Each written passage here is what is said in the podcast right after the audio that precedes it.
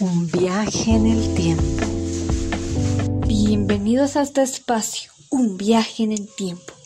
Hoy hablaremos de la llegada de los europeos, el proceso de la colonización y el descubrimiento de América.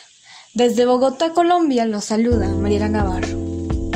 La llegada de los españoles a América supuso un impacto que transformó la vida de las grandes civilizaciones del pueblo americano como europeo. Empecemos este viaje con el siglo XV. Pero antes recordemos que Europa venía de una época donde atravesó por diferentes dificultades, por las guerras de las cruzadas, las hambrunas a causa de las malas cosechas y enfermedades como la peste negra. Es en el siglo XV que inicia para Europa un proceso de recuperación y expansión.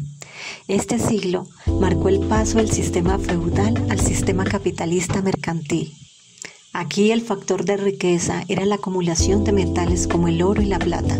Para el intercambio de mercancía se favoreció la exploración de nuevas rutas comerciales que se logró con los avances técnicos de la época. Navegantes de la península ibérica se aventuraban cada vez más lejos por el Atlántico. Como fruto de estas expediciones, los portugueses colonizaron las islas Madeira, Azores y Cabo Verde, los castellanos las Canarias. Además, los portugueses empezaron a establecer puestos de comercio de oro y esclavos en las costas africanas. La ruta de la seda por la que grandes caravanas llevaban a Europa y África del Norte desde India y China especias, seda, pólvora y joyas y otros productos de gran valor se obstaculizó por la expansión de los turcos. Portugueses y españoles llegaron a pensar que acaso fuera posible llegar a Asia bordeando la punta sur del África. Pero Cristóbal Colón, un marino italiano, creía que en lugar de bordear todo el continente africano, se podía llegar a la India siguiendo una ruta hacia el oeste. El matrimonio entre Fernando de Aragón e Isabel de Castilla unificó los dos principales reinos de España en un gobierno fuerte y eficaz, por lo que el Papa les concedió años después el título de Reyes Católicos. Un punto clave de su eficacia fue que decidieron que cada uno tendría poder total sobre los territorios del otro. Otra razón fue el apoyo de las ciudades y la pequeña nobleza, que fortaleció a la monarquía frente a las ambiciones de poder de eclesiásticos y señores feudales. Eso les permitió emprender la conquista territorial de la península, tanto hacia el norte sobre Navarra, que aceptó someterse a la corona unificada, como hacia el sur sobre el reino árabe de Granada. Las operaciones militares comenzaron en 1480 y culminaron en 1492 cuando los reyes católicos tomaron Granada. Su reinado significó el paso del mundo medieval al mundo moderno en España.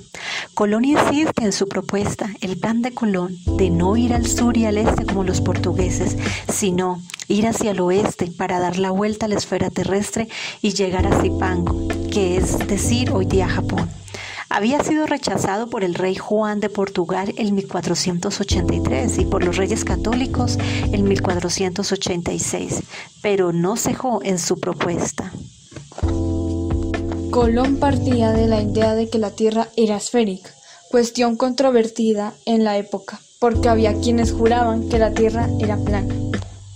Al fin la reina Isabel aceptó el plan y el 17 de abril de 1492 los reyes firmaron con Colón las llamadas capitulaciones de Santa Fe, por las que se comprometían a darles grandes recompensas si tenían éxito en su empresa. El 3 de agosto de 1492, Cristóbal Colón salió del puerto de Palos, acompañado por 90 hombres y con tres barcos, la Niña, la Pinta y la Santa María. Navegaron por las costas del norte de África y llegaron hasta las Islas Canarias. Desde allí partieron el 6 de septiembre en dirección oeste y tras cinco semanas de viaje llegaron a Guanaí, una isla situada en las Bahamas, la que Colón le puso el nombre de San Salvador. Ese día Cristóbal Colón pensó que había desembarcado en la India. En ese momento, por primera vez, los indígenas que jamás se imaginaron otra forma de vida y de costumbre, se dieron cuenta de que muy lejos de sus fronteras, una civilización mucho más avanzada habitaba otra parte del mundo con una fisionomía totalmente diferente.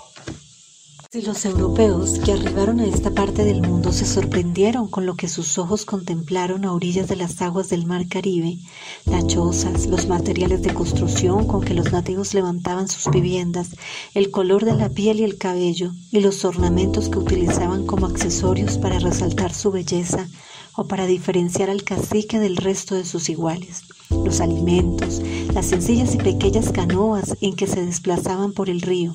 Un mayor impacto causó en los nativos la presencia del invasor. Y es que no solo la abismal diferencia los rasgos de unos y otros, la forma de vestir, el idioma y las costumbres debieron ser motivos de extrañeza. También debió causar una fuerte impresión entre aquellos aborígenes ver asomarse en las aguas de Guanani las tres calaveras que dos meses y quince días antes habían zarpado del puerto de Palos de Moguer, comandadas por el almirante Cristóbal Colón. El 15 de enero de 1493 emprendieron el viaje de regreso a España con dos barcos, un grupo de 40 hombres que se quedó en el fuerte La Navidad en Haití, construidos con los restos de la embarcación de Santa María, que había chocado contra unas rocas. Este lugar fue el primer pueblo europeo en el Nuevo Mundo, destruido unos meses después por los nativos. El marino italiano realizó otros tres viajes más a América, en 1493, 1498 y 1502, acompañado por muchos más hombres y barcos. En ellos descubrió nuevas tierras como las islas del Caribe, Puerto Rico, Jamaica y las Antillas la costa de Venezuela en Sudamérica y la costa de Centroamérica. Colón regresó enfermo de su último viaje y falleció en 1506 en Valladolid, pensando que había llegado a Asia y sin saber que había descubierto un nuevo continente. Fue Américo Vespucio, un navegante de Florencia, el primero que dijo que esas tierras le pertenecían a un nuevo continente al que le puso en 1507 su nombre América.